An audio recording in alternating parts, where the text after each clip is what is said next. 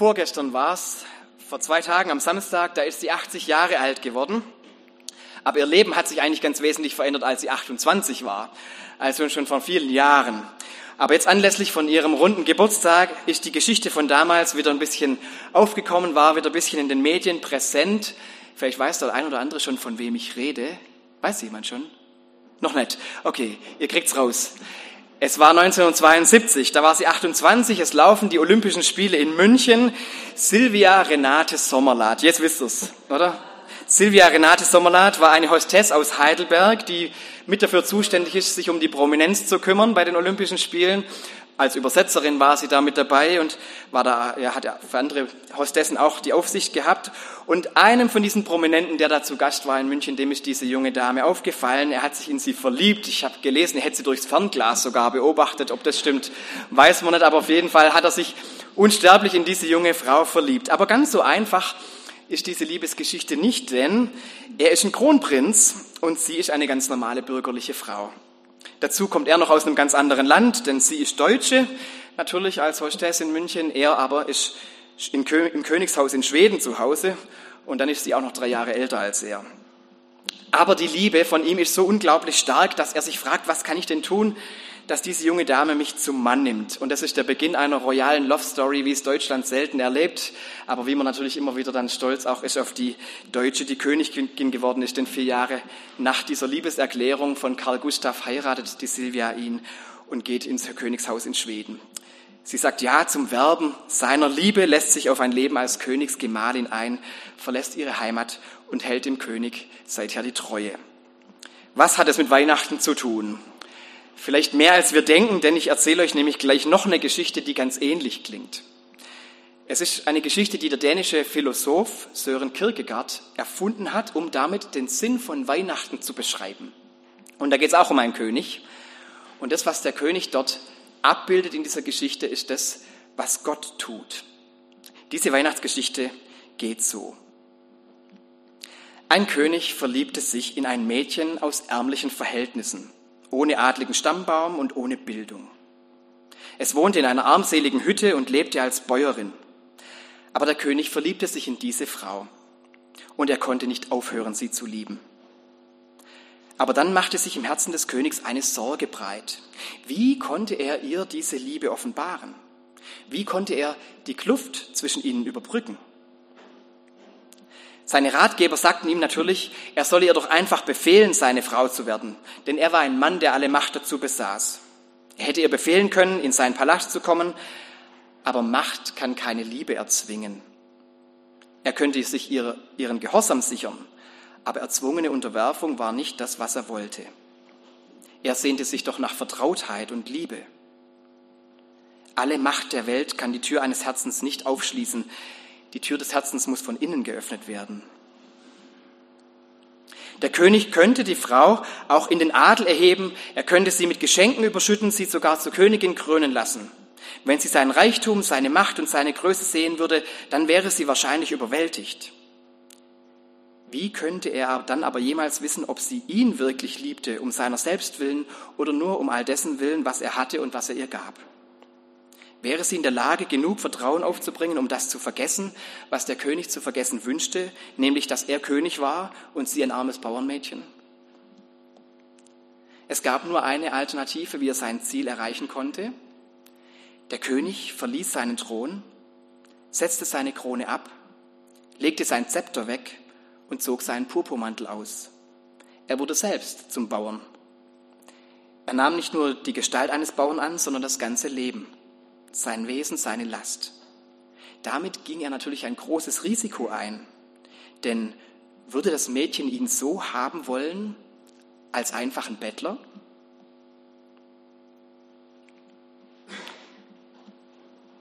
Liebe Gemeinde, diese Geschichte von Kierkegaard zeigt uns etwas darüber, wie Gott ist und es zeigt uns etwas darüber, warum Weihnachten geworden ist. Wir können daraus gleich mehrere Dinge erkennen, aber das Allerwichtigste ist die, das, was ich auch in der Schriftlesung schon so deutlich war, dass man es nicht überhören kann, nämlich, dass Gott uns liebt, dass Gott die Menschen liebt. Das ist der Grund von Weihnachten, so kann man es vielleicht sagen. Gottes Liebe zu uns, er liebt dich und mich und uns alle Menschen. Und zwar nicht erst, wenn wir irgendwelche Kriterien erfüllen, die er aufstellt, sondern er liebt uns einfach nur so, von sich aus, mit einer unfassbaren großen Liebe. Das ist der Grund für alles, was wir in diesen Tagen feiern. Gott liebt uns mit einer Liebe, die ihm keine Ruhe lässt. Die nicht irgendwann sagt, naja, wir passen eben nicht so richtig zueinander. Wir sind halt zu unterschiedlich, dass wir zusammenkommen könnten. Ich göttlich, du menschlich, das ist einfach nicht zu großer Unterschied, zu große Distanz. Ich König, du bürgerlich, das ist zu verschieden. Nein, die Liebe lässt es nicht zu. Die Liebe ist eine, die Grenzen überschreitet. Deshalb gibt es Weihnachten.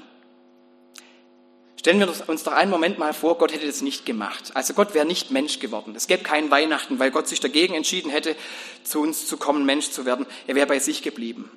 Dann wäre Gott immer noch Gott. Aber er wäre für uns anders. Er würde uns anders erscheinen. Er wäre für uns der ferne Weltenherrscher. Er wäre für uns was viel weniger Greifbares. Er wäre für uns was Abstraktes. In jedem Fall was Ferneres. Vielleicht so ähnlich, wie man Gott manchmal im Alten Testament auch findet. Da hat sich Gott zwar auch schon immer wieder dem Gott, den Menschen nahe gezeigt, ist ihnen auch nahe gekommen und trotzdem ist er auch immer irgendwie der Ferne geblieben, der, der über allem steht, der so anders ist, zugewandt und auch da schon liebend, aber trotzdem auch fern. Die Beziehung von den Menschen zu Gott war eine andere vor Weihnachten. Man war ihm unterworfen, man war ihm vielleicht auch ausgeliefert, man hat Mittler gebraucht, dass man die Erlaubnis hatte, vor ihn zu treten, Mittler, die für ein Einstehen vor Gott. Es war letztlich eine Beziehung, bei der die Distanz immer maßgeblich war. Wir klein, Gott groß. Und genauso ist bei vielen Religionen ja heute noch, wenn sie von Gott reden, da geht es immer um diesen Unterschied. Mensch klein, Gott groß dass es nicht so richtig zusammengeht oder dass es schwierig ist, dass es zusammengeht, dass viel Aufwand kostet für die Menschen, dass da überhaupt eine Verbindung entsteht. Das ist ganz oft so der Hintergrund der Vorstellungen von Gott. Und auch wenn man es gar nicht Gott nennt, auch wenn man im esoterischen Bereich eher vom Universum redet zum Beispiel, steckt da die gleiche Vorstellung dahinter. Es gibt irgendwas Großes, wenig Greifbares, was fern von mir ist, was irgendwie anders ist als wir, dass das Schicksal dann vorgibt. Oder wenn man als Atheist ganz ohne Gott leben will, dann ist es sowieso bloß die eigene Vorstellung, die befriedigt werden will, aber keine Liebe taucht da auf, die einem geschenkt wird. Diese Geschichte, die ich euch heute Morgen jetzt erzählt habe, die sagt uns, Gott liebt. Und das ist was ganz Wesentliches, weil das verändert, wie wir Gott erkennen. Gott liebt uns mit einer Liebe, die eine Verbindung will, ohne das zu tun, indem sie über uns herrscht. Das ist ja das Schöne, dass in dieser Geschichte die Ratgeber sagen, naja, befiehl doch diesem Mädchen einfach, dass sie dich zur Frau, dass sie deine Frau wird. Du kannst doch tun, du hast doch die Macht. So ist bei Gott auch. Gott hätte sehr wohl die Macht, dass er uns zwingt, dass wir ihn lieben, dass er uns eine Liebe einpflanzt, die gar nicht anders kann. Das könnte er sehr wohl tun. So eine Art Unterwerfung zu erzwingen. Das ist auch eine Art Beziehung. Unterwerfung. Manche Paare führen ihre Beziehung so, aber das ist natürlich keine von Liebe und von Achtung geprägte Beziehung.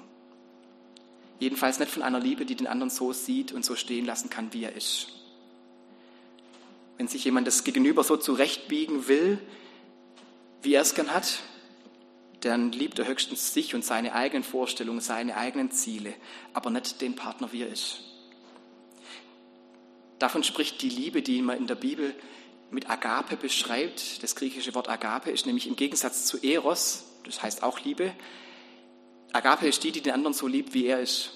Eros ist die Liebe, die sich selber im Blick hat und die eigenen Bedürfnisse. Aber Agape ist die Liebe, die Gott im Herzen trägt, nämlich dass er uns so liebt, wie wir sind. Und es macht es ihm unmöglich, dass er uns diese Liebe befiehlt oder aufzwingt oder verordnet, so wie es der König tun könnte. Er will es aber auch nicht tun, weil er genau das merkt, es ist ja keine echte Liebe, die den anderen sieht, sondern nur eine Liebe der eigenen Vorstellung gegenüber. Und was wäre das denn für eine Beziehung, wenn die Geliebte nur diesem Befehl Folge leistet? Wenn Glaube nur gewollt ist, mit Druck konstruiert ist, das ist so ein Glauben will Gott nicht. So ein Glauben lässt die Agape-Liebe gar nicht zu. Anders als bei manchen Gottesvorstellungen gewährt unser himmlischer Vater, so wie wir ihn in der Bibel kennenlernen, uns Freiheiten, weil das zu dieser Liebe dazugehört, dass wir frei sind, dass wir da mitreden dürfen, dass wir entscheiden dürfen, dass wir nicht nur einem Zwang unterliegen. Das gehört zu dieser Agape-Liebe dazu. Deshalb kommt Befehl nicht in Frage. Und trotzdem treibt ja die Liebe Gott an, dass er aktiv bleibt. So ist in der Geschichte auch. Der König will das nicht aufgeben einfach und deshalb überlegt er weiter.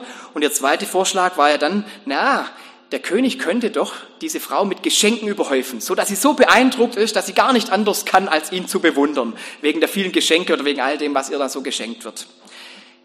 Gott könnte uns doch auch Wohltaten tun, die uns so beeindrucken, dass wir gar nicht anders können, als ihn zu bewundern. Und wenn wir ganz ehrlich sind, dann wünschen wir uns manchmal Gott so, dass er uns ganz viel Gutes tut und vor allem das tut, was wir uns wünschen, was wir an Vorstellungen haben, was uns gut tun würde.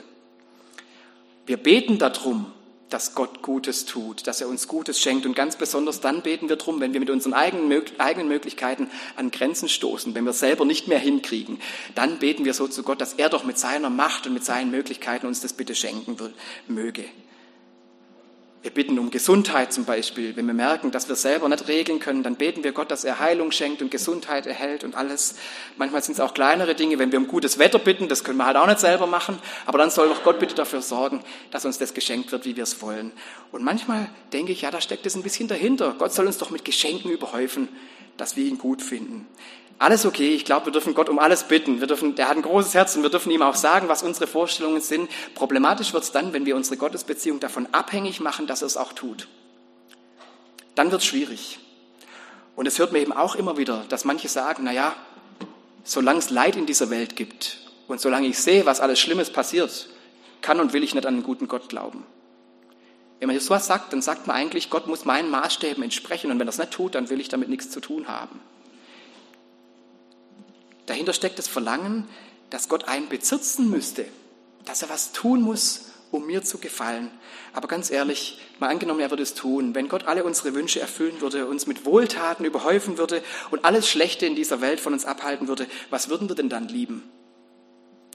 Ihn oder seine Wohltaten?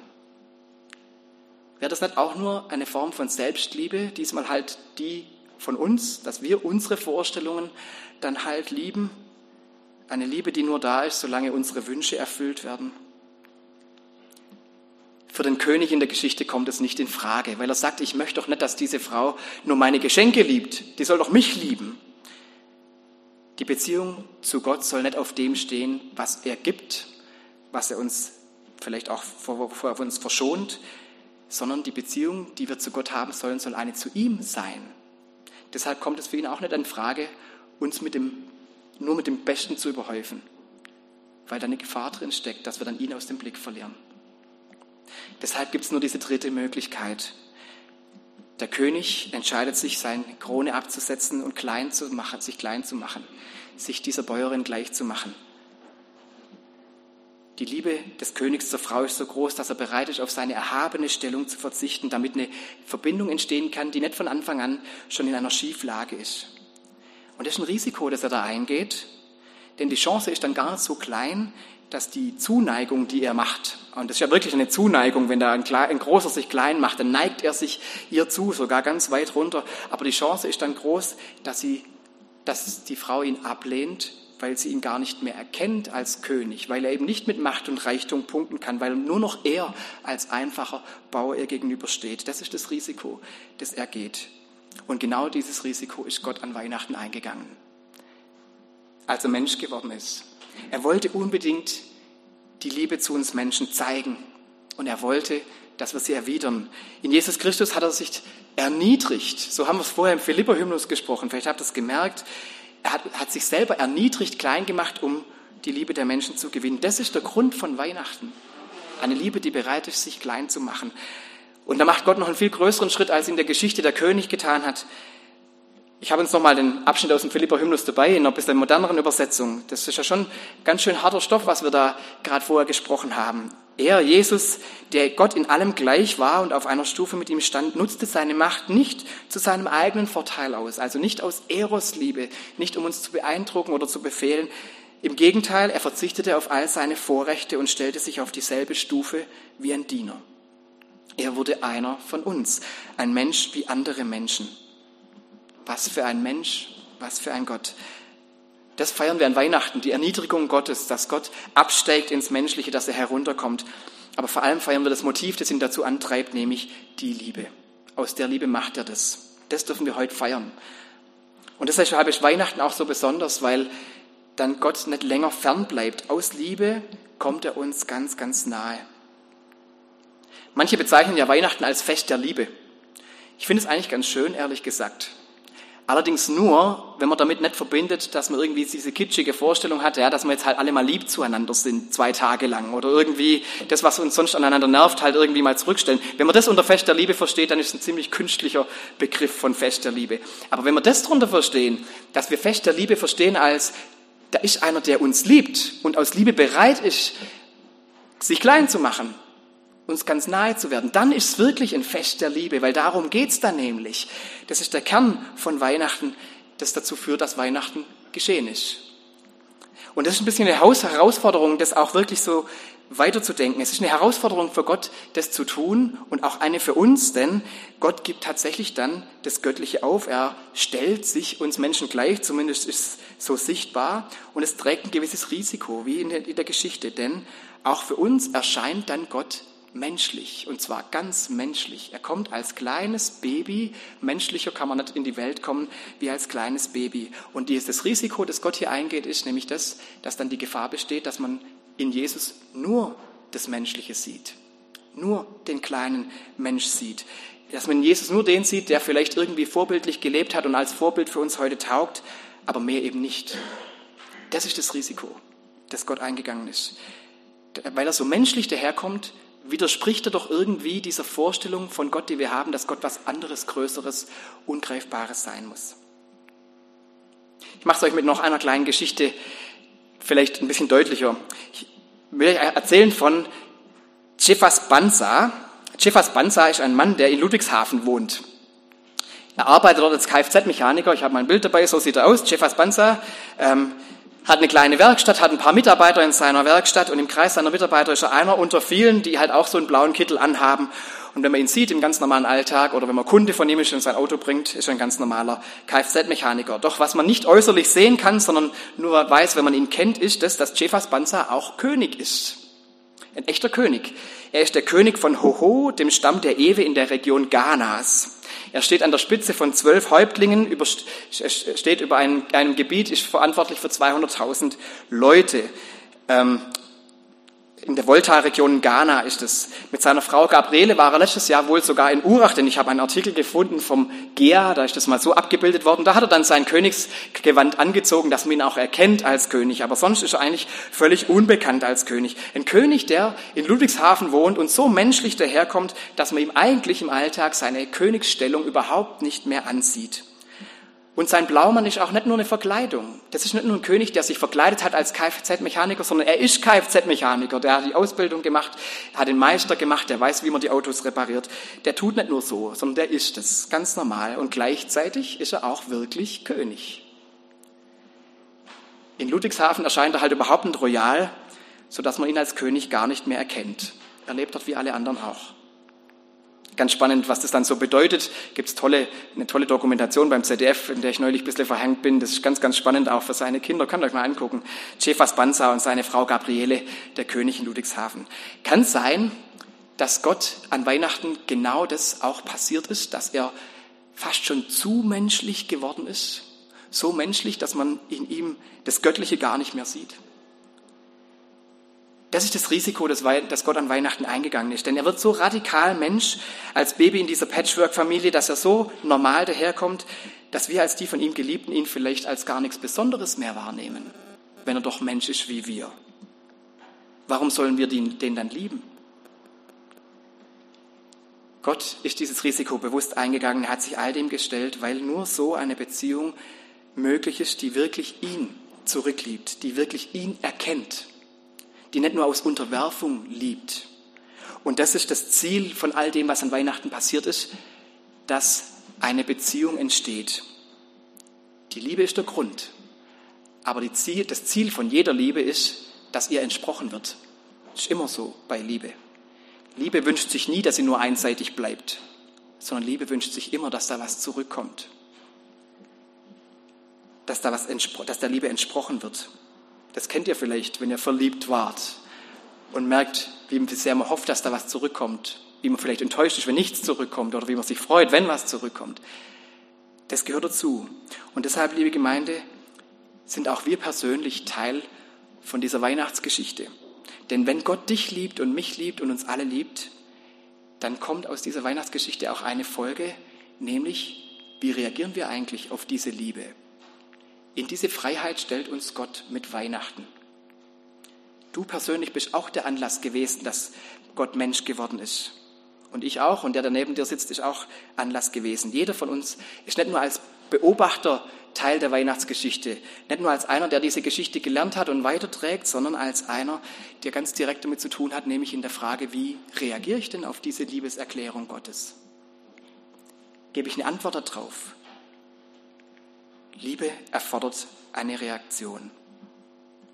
Dass Weihnachten wirklich ein Fest der Liebe wird, nicht eins der enttäuschten Liebe oder der einseitigen Liebe, sondern eins der erfüllten Liebe, das liegt auch mit an uns und an dir.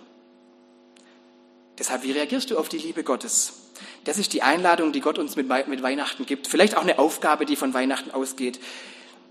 Denn manchmal ist es leichter, Weihnachten aus der Distanz zu betrachten und zu sagen, ja, das war doch eine schöne Geschichte, aber wenn es mit uns selber zu tun hat, dann wird es vielleicht ganz schön spannend und herausfordernd und dann ist vielleicht gerade auch die Nähe Gottes eine Herausforderung, die uns da gestellt wird.